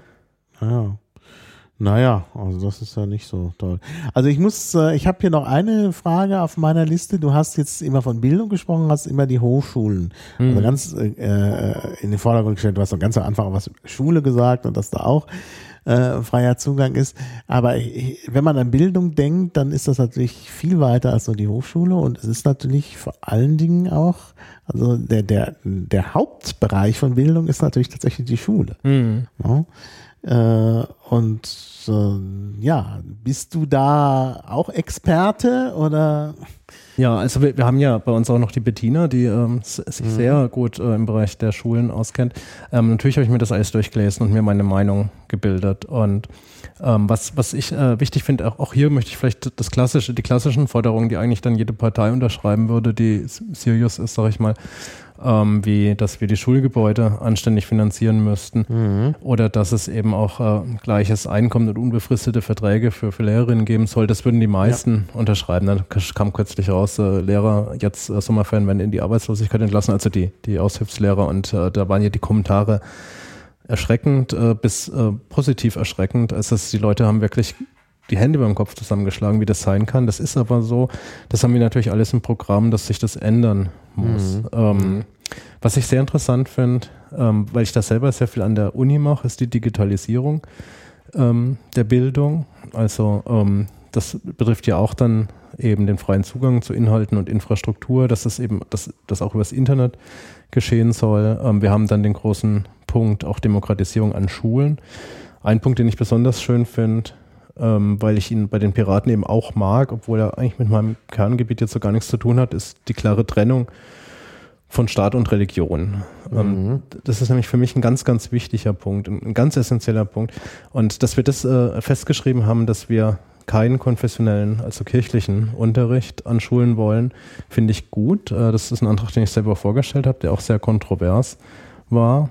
Und ähm, vielleicht, um den Punkt ein bisschen noch, noch klar zu machen, wir haben ja im Moment diese unglaubliche, vielleicht seit langem mal wieder eine größere Migrationsbewegung. Mhm. Und ähm, die Menschen haben überraschenderweise, sag ich mal, finde ich wirklich äh, da, da, unheimlich viel Angst davor. Und es gibt äh, dummerweise auch Menschen, die schüren diese Angst. Mhm. Und ähm, ich finde es dann immer wieder erfrischend, wenn ich mit innovativen Leuten auch rede, auch aus der Industrie. Zum Beispiel beim Stifterverband waren Chefs von BMW am Sprechen und der, der Professor Barner, der, der den Stifterverband leitet, also der Präsident, die waren alle mhm. extrem positiv. Die haben gesagt, das ist eine Chance für uns, uns, uns neu zu entwickeln, mhm. die Migrationsbewegung. Und dazu gehört für mich die klare Trennung im Kopf zwischen Kirchen, Menschen und ähm, der, deren, den Grundrechten. Also Menschen- und Grundrechte ja. sind jetzt nicht so zu trennen, aber solche, ich sag mal, oder Migration ist eben noch ein Punkt. Migration, Kirche und Menschenrechte. Das müssen wir einfach, das sind drei separate Punkte. Mhm. Und äh, das fängt in den Schulen für mich an, weil äh, da wird ja in den Köpfen das Bild erzeugt. Und äh, dass mhm. da nicht die Kirche auftritt und sagt, ähm, das ist jetzt richtig und gut und ähm, das ist schlecht, ja, ähm, finde ich deswegen wichtig, weil ich bin der Meinung, das muss einheitlicher sein, als dass es eine Kirche tun könnte. Mhm. Das, das kann der Staat tun, in einem Ethikunterricht sollte er unbedingt tun und sollte damit auch die Religion beleuchten und die Religion erklären. Aber ähm, das betrifft für mich eben jede Art Kirche und da ist für mich äh, ganz klar im Kopf zu trennen. Ich, ich sage es jetzt mal der Islam hat nichts zu tun mit den Menschen, die an ihn glauben und um Menschenrechte kämpfen. Und mhm. ähm, mich hat zum Beispiel am Stand einer gefragt, was glaubst du denn, ähm, Beispiel, du wärst jetzt Richter, wie würdest du denn entscheiden? Oder wie denkt die Piratenpartei? In Köln vergewaltigt einer eine Frau, ist ein Migrant und wird dann von drei Leuten verprügelt. Mhm. Es ist eine harte Ansage. Und da kann man jetzt super emotional werden, aber es ist eigentlich auch nicht nötig. Es ist alles geregelt. Es sind zwei Straftaten hier, eine Vergewaltigung, mhm. auf die steht eine Freiheitsstrafe, in meinen Augen eher zu knapp. Das muss staatsanwaltlich untersucht werden. Wer auch immer diese Stra äh, dieses, dieses Verbrechen begeht, muss vor Gericht und wird dann verurteilt. Mhm. Und ähm, es gibt aber auch eine zweite ähm, Straftat in dem Zusammenhang, nämlich jemanden verprügeln, das Körperverletzung, äh, gehört auch ähm, strafrechtlich verfolgt. Ja, klar. Und ist vielleicht, äh, und, und dann ist für mich eigentlich ein Punkt. Da, ob das jetzt ein Migrant war oder ob äh, der Mensch noch eine bestimmte Religion hatte, sollte mhm. jetzt, sag ich mal, bei der Beurteilung des Problems keine Rolle spielen und auch, aber auch keine Entschuldigung sein. Das mhm. ist einfach mhm. ein zusätzliches Fakt. So wie, ich sag mal ganz erlaubt, wenn er eine rote Hose trägt. Und dazu sollten wir irgendwie uns geistig durchringen. Ähm, mhm. Das fände ich gut und das fängt für mich eben in der Schule an.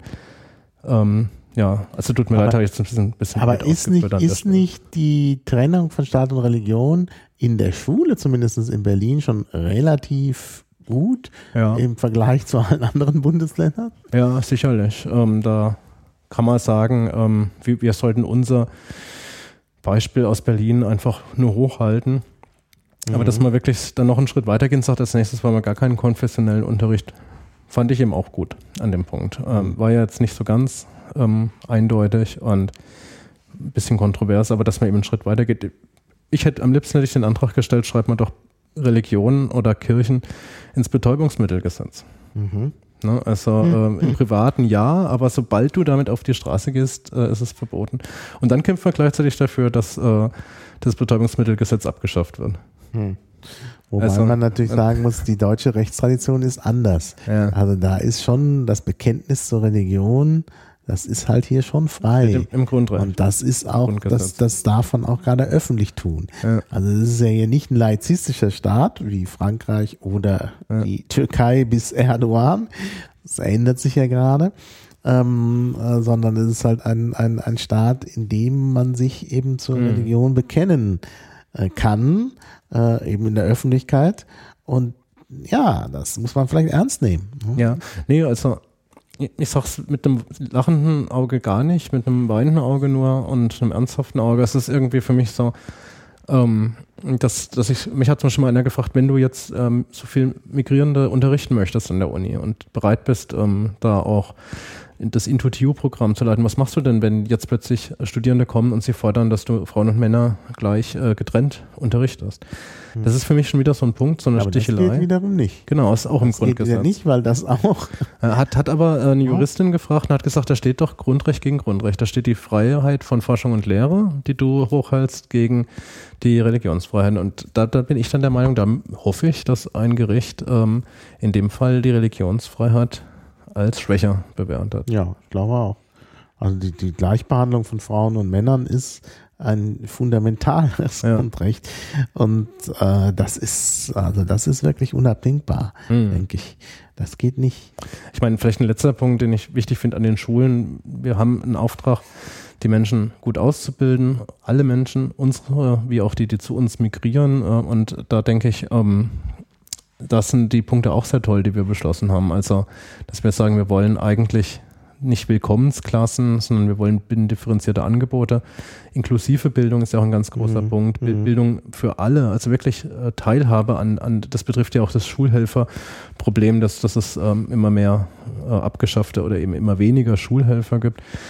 Und dementsprechend äh, es auch schwierig wird, richtig inklusiv äh, zu bilden. Das, das sind Punkte, da muss viel gearbeitet werden in meinen Augen. Und äh, da habe ich eben, das ist für mich auch so ein Punkt, wo ich sage, äh, jetzt merken wir auch manche Schwächen in unserem System, dass mhm. wir es zum Beispiel nicht schaffen, wenn ähm, die Zahlen der, der Schüler schwanken oder wenn, äh, sag ich mal, vielleicht auch neue Dinge unterrichtet werden müssen, wie mehr Sprachausbildung geleistet werden muss, dass, dass wir sowas wegpuffern, das wird jetzt ein bisschen offensichtlicher und zeigt uns, wir müssen da mhm. richtig rein investieren mhm. in dieses System. Ja, das also, müssen wir unbedingt. Das wird gerade also, aufgedeckt. Das ist, das ist ganz deutlich, ja. Also da stimme ich dir auf jeden Fall zu. Ja, ich habe vor einiger Zeit ein Interview gehabt, nein, nicht ein Interview, sondern so ein Hintergrundgespräch mit äh, einem äh, Journalisten einer Berliner Zeitung. Und der hat gesagt, dass unsere Spitzenkandidaten, also er bezog das insbesondere, also ich muss jetzt der Richtigkeit halber sagen, dass er es eigentlich auf Bruno bezogen hat, aber er hat es ein bisschen weiter schon als so formuliert, dass, dass man auch sagen könnte, dass das ein bisschen das Problem äh, sei, äh, dass die Spitzenkandidaten der Piraten, und da rechne ich dich jetzt mal mit dazu, ähm, zwar bestimmte Themen gut können, wie Bruno eben äh, das Kreative und äh, insbesondere hier auch Urheberrecht und du eben Forschung, aber dass eigentlich niemand so ein richtiger Lokalpolitiker ist. Würdest ja. du das, äh, oder ich meine, wie würdest du dem, äh, diesem Vorwurf entgegnen? Also ich war auch etwas, ich muss sagen, in dem Moment war ich ein bisschen überrollt davon, weil ich da so nicht drüber nachgedacht hatte. Ich hatte gerade noch unsere Kandidaten gelobt, was die alle für thematische Großskaliber sind. Und dann sagt er ja, seien aber alles keine Lokalpolitiker. Ja, inzwischen bin ich es ja schon ein bisschen. Also ich war jetzt fünf Jahre in der BVV. Mhm. Vielleicht, vielleicht ist es blöd, dass ich es nicht eingangs erwähnt habe, weil es dann in meinem ja. Kopf nicht, noch nicht den richtigen Stellenwert hat. Aber es ist so, dass ähm, die Bezirksverordnetenversammlung, ich war also ich war ja auch nicht in der BVV, ne? so ein bisschen spät gerade. Ich war Bürgerdeputierter für die Piraten, mhm. für Gesundheit und Inklusion in der Bezirksverordnetenversammlung in Friedrichshain-Kreuzberg mhm. und ähm, habe da fünf Jahre lang beobachtet, wie lokal, und lokaler geht es ja da nicht als auf der Bezirksebene, mhm. ähm, auch, auch mit Bürgerinitiativen, was vielleicht noch lokaler ist, ähm, die Politik der Bezirke gemacht wird. Mhm. Das heißt, ähm, ich sag mal, wie man auf Bezirksebene über den Umgang mit Abschaffung von Vollzeitäquivalenten, Aufrechterhaltung dann vom öffentlichen Gesundheitswesen, das war ja bei uns dann Kernpunkt bei Gesundheit und Inklusion, und äh, aber auch der Ausstattung zum Beispiel von Bibliotheken, um die Inklusion dort zu ermöglichen, ähm, wie, wie man da solche Sachen diskutiert und damit Anträgen arbeitet und da dann eben auch auf der Verwaltungsebene Einfluss nehmen kann. Das habe ich dann schon fünf Jahre lang ganz gut erleben können. Und mhm. äh, ich würde es äh, jetzt zurückweisen, dass es also nicht so ist, dass wir keine erfahrenen Lokalpolitiker wären. Mhm. Vielleicht sind wir das in unterschiedlichem Gewicht.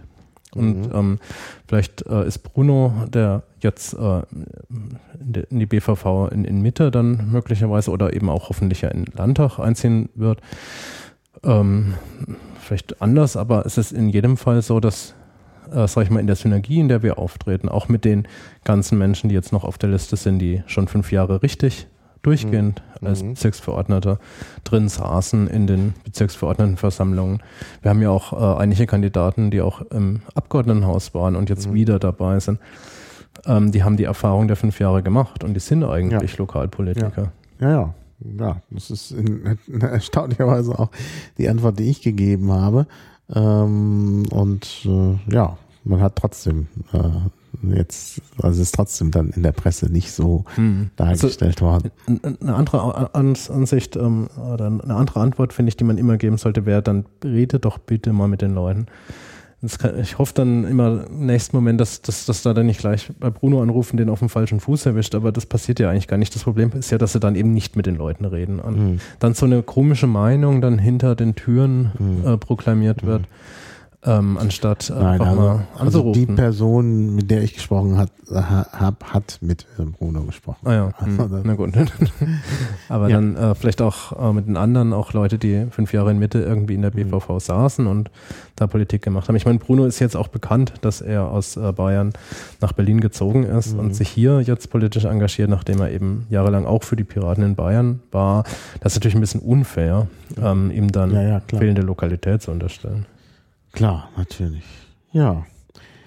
Ja, du bist ja auch, äh, ähm, bist du eigentlich, äh, kandidierst du eigentlich auch in, äh, in Friedrichshain für die BVV? Nee, ich bin ja umgezogen, so. ähm, aber paradoxerweise, ich bin zwar jetzt nach Wedding gezogen, kandidiere ich auch nicht in Wedding. Äh, mhm. Entschuldigung, ich kandidiere sogar für die BVV, ähm, für die Liste. Aber ähm, ich hatte jetzt gerade schon meinen Direktwahlkreis im, im Kopf, weil wir das immer zusammen aufgestellt haben. Ja, ja. Also ist richtig, ich habe so ein, bin praktisch ein Patchwork-Kandidat ähm, Landesliste dann für mhm. die BVV in Friedrichshain-Kreuzberg. Allerdings ähm, bin ich da, äh, da die Truppe da ähm, das großartig macht und ich gleich auch gesagt habe, ich möchte da jetzt nicht ähm, die Funktion wirklich in der BVV übernehmen, der ich jetzt weggezogen bin, auf einem nicht, nicht wirklich aussichtsreichen Listenplatz. Ich bin ja, damals mit rein, um die Liste dick zu machen, aber habe auch gleich gesagt, ich will da nicht vorne stehen. Und ähm, dann bin ich Direktkandidat eben in Charlottenburg im Wahlkreis 3, mhm. was ein bisschen paradox ist. Ähm, aber für mich durchaus Sinn macht, weil da eben auch die Uni näher existiert. Es ist nicht der Wahlkreis der TU, da gab es jemanden, der die das unbedingt machen wollte und auch gut machen kann. Da wollte ich nicht gegen kandidieren. Mhm. Ähm, aber ähm, das ist in dem Bereich, da kenne ich sehr viele Studierende, die da auch in der Nähe wohnen, die mhm. sich da WGs gegründet haben, auch in einem Studentenwohnheim in dem Wahlkreis wohnen. Und deswegen hatte ich da so eine gefühlte Nähe zu und möchte da eben kandidieren. Ja. Das ist, finde ich, piratisch auch ja, klar. querbeet durch Berlin zu kandidieren, ja, soweit es zulässig ist. Ja. Ja, nee, man muss das ja auch nutzen, dass diese Möglichkeit besteht. Und äh, wir hatten das ja auch schon. Wir hatten ja äh, mit Aloae, äh, Jan Franz hatten wir ja äh, äh, in Schöneberg auch jemanden, der zwar inzwischen sogar in Schöneberg wohnt, aber äh, bei der Aufstellung äh, eben auch äh, im Wedding mhm. zu Hause war und sich aber Schöneberg besonders verbunden fühlte, weil seine Lebensgefährtin da wohnte und so. Und ja, das ist natürlich dann auch ein Grund. Also, dass mhm. man dann sagt, ich genau. will hier aktiv sein, weil das eigentlich mein Prinzip, äh, mein, äh, mein Bezirk ist, auch wenn ich jetzt vielleicht gerade nicht in dem Bezirk wohne. Mhm. Ich bin mit dem Herzen auch tatsächlich immer noch Friedrichshain-Kreuzberg stark verbunden. Ich meine, wir sind am 1. Mai an der Landsberger Allee den Nazis entgegengetreten, als sie nach Friedrichshain einmarschieren wollten und haben das auch damals verhindert. Ja, ich habe dabei keinen Stein geworfen und ich würde es auch nicht tun wollen. Aber es war für mich äh, doch mit Herzblut irgendwie dabei, dass man zeigt, dass das mal irgendwie eine Position hat und mhm. ähm, auch äh, ein Gefühl hat, äh, die, die zu vertreten politisch. Und mhm. das war 2003.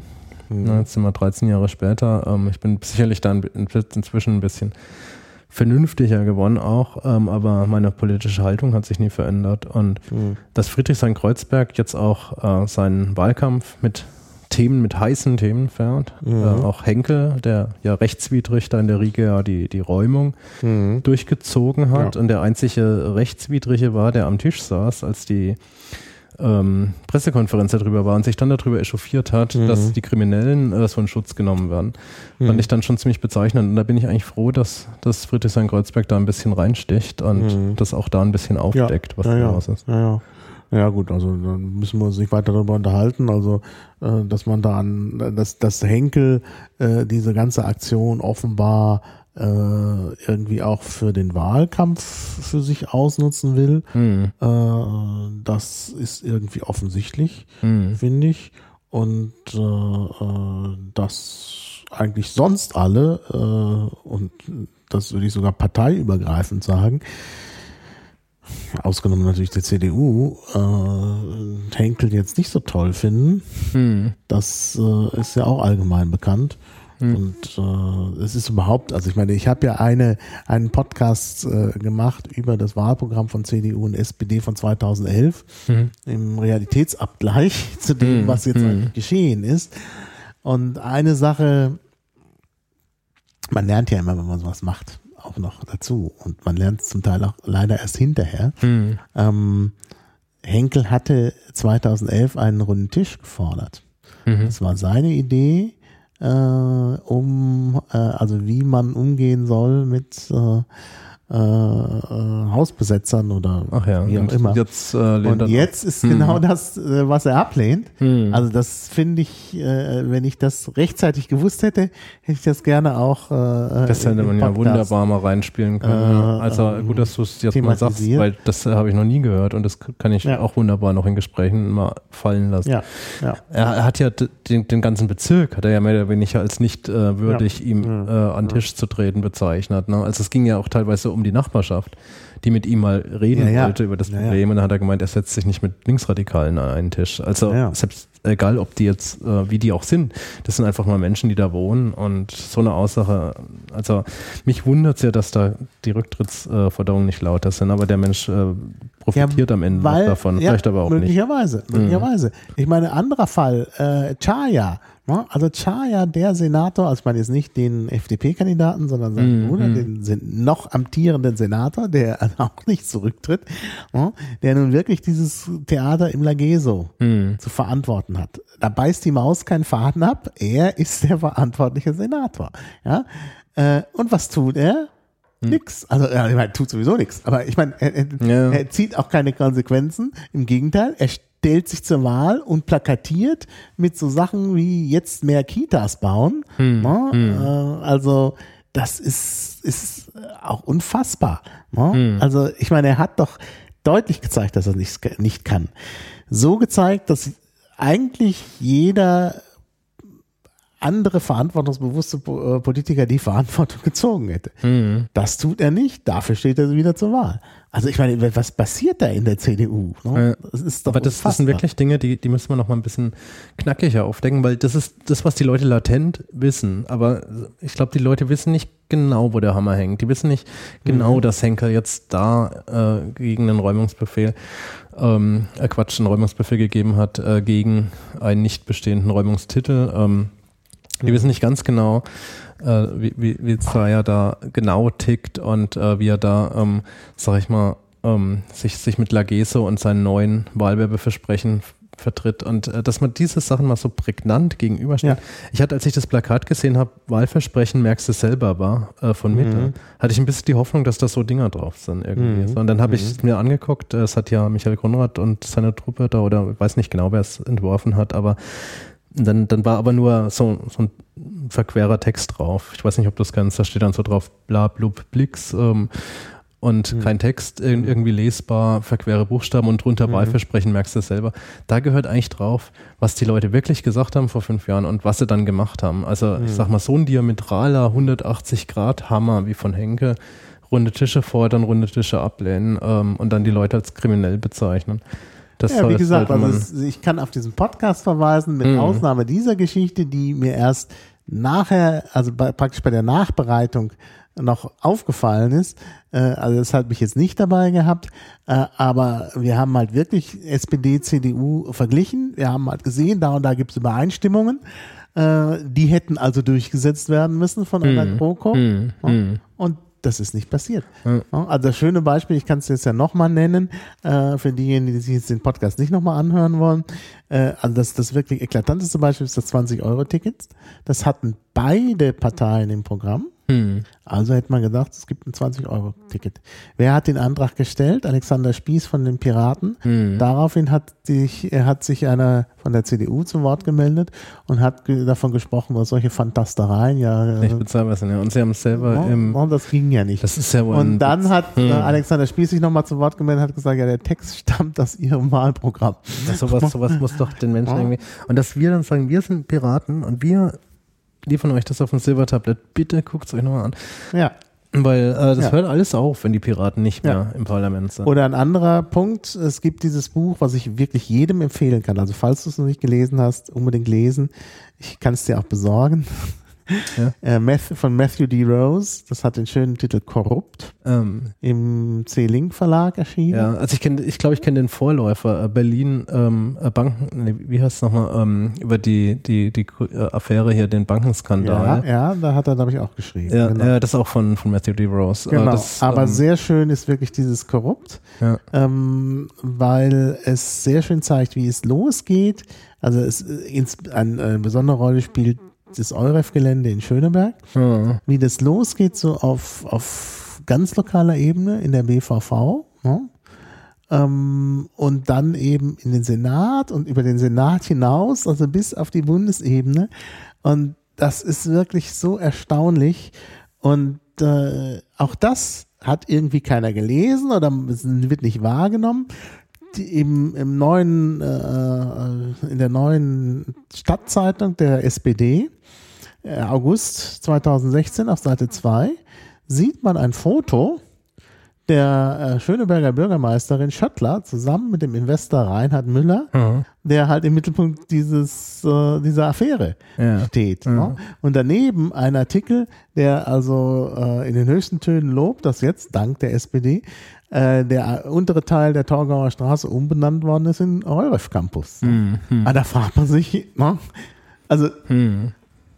Also, dass, dass, man, dass sie überhaupt darüber schreiben, ist schon äh, irgendwie äh, schlimm. Aber dass es offenbar auch geht und dass niemand das weiß, hm. das ist auch irgendwie erstaunlich. Ja, also das Buch vorher, das ist ja eine ehrenwerte Gesellschaft, heißt das. Ah, ja. Das mhm. hatte ich gelesen damals. Und da hat er ja quasi die korrupten Geschäfte von Diebken und Landowski genau. im Zuge der Bankgesellschaft Berlin auseinandergenommen und äh, mhm. dargestellt, wie äh, die mehr oder weniger Immobilienfonds mit 7% Garantiezins aufgelegt haben mhm. und damit äh, dann faktisch ähm, ja die Bankgesellschaft Berlin in den Ruin getrieben haben, für die dann ja Berlin haften musste, um die Investoren auszuzahlen. Mhm.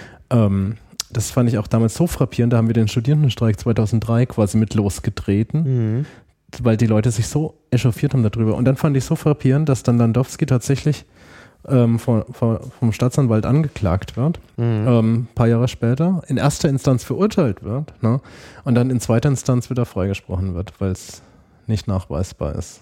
Ich, ich weiß jetzt nicht, er hat ja irgendwie sogar eine Gefängnisstrafe gekriegt in erster Instanz und in zweiter Instanz äh, wird er dann doch wieder freigesprochen. Und das, das, da, da verliere ich dann manchmal auch so ein bisschen den Mut.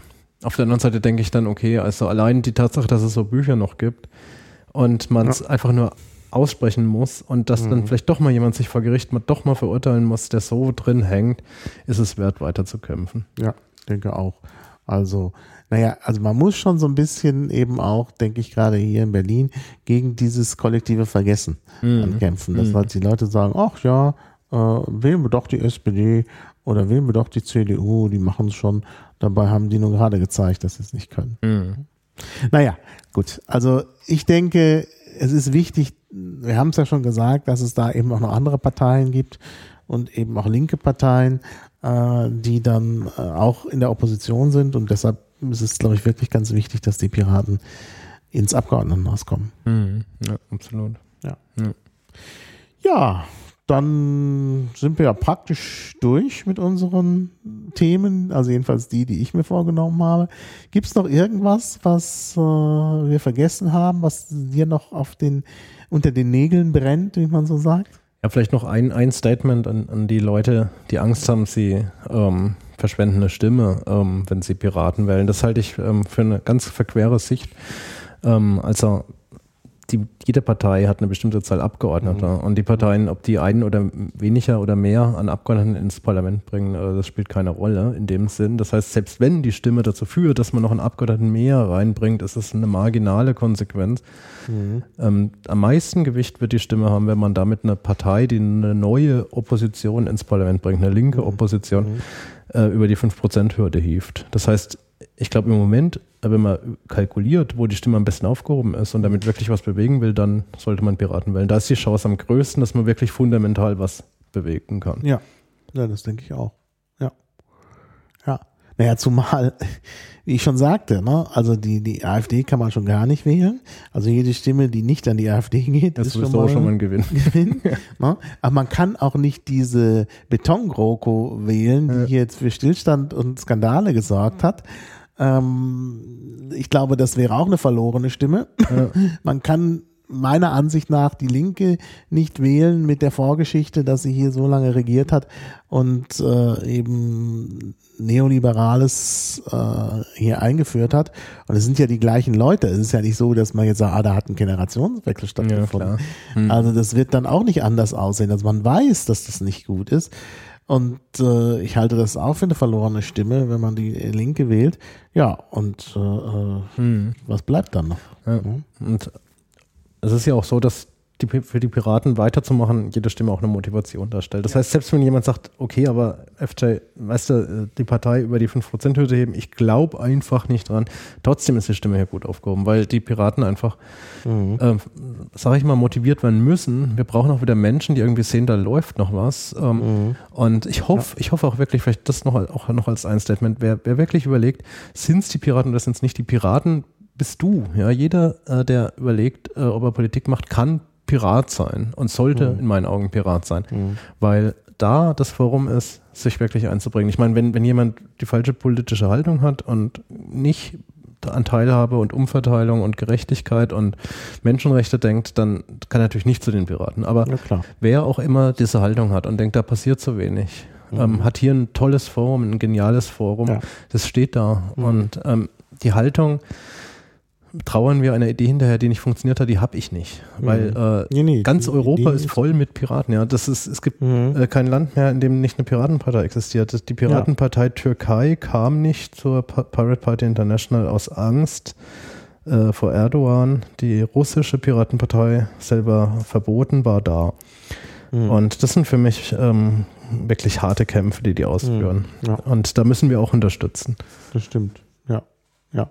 Nee, das ist richtig. Also die, also die Piratenpartei ist jetzt wirklich die einzige, kann man sagen, die wirklich international ist. Denn ich meine, die Sozialdemokratie war natürlich durch die sozialistische Internationale auch immer international. Die ist aber auch, hat sich praktisch gespalten. Hm. Äh, da ist also nichts mehr. Hm. Ähm, also von daher bleiben dann nur die ja. Piraten. Ja, und wenn, wenn kann man ja, ich meine, die Sozialdemokratie ist sicher eine internationale, internationale Bewegung und die Piraten sind jetzt mal wieder so was wie die, der Gedanke der Sozialdemokratie. So, hm. so, so würde ich es auch sehen. Ich möchte es gar nicht toller oder schlechter bewerten. Es ist einfach ähm, so ein grundlegendes Konzept, ähm, zu sagen, wir müssen jetzt auch mal ran, die Probleme, die mhm. wir ähm, mhm. eigentlich haben auf dieser Welt, wirklich zu benennen ja. und mit dem Finger drauf zu zeigen. Ja.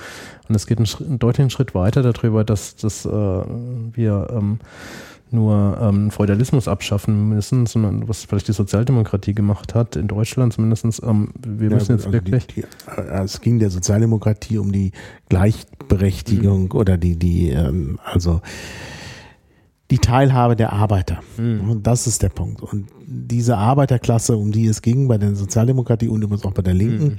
die gibt es ja in der Form nicht mehr. Und äh, jetzt mhm. geht es halt um andere Dinge. Jetzt geht es eben tatsächlich um äh, Teilhabe aller. Es mhm. geht darum, äh, äh, dass Teilhabe auch wenn du kein Arbeiter bist. Ne? Genau, genau.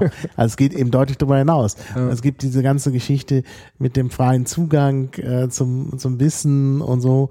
Äh, das ist auch, äh, also das sind alles eigentlich Themen, die sozusagen weitergehend sind, also weitergehen als die Sozialdemokratie und mhm. die jetzt zeitgemäß sind. Ne? Ja. Also praktisch, es geht jetzt um die Gesellschaft, der, ja, der, wie kann man das nennen? Der, ja, im Grunde durch, äh, also um die Gesellschaft, die durch das Netz auch entstanden ist Mhm. und die halt äh, ja postindustriell ist. sozusagen. Gut. Ja, Ja, also dann danke ich dir ja ich danke dir. und äh, dann äh, äh, schauen wir mal, wie es weitergeht. Ja. Also, tschüss. Tschüss.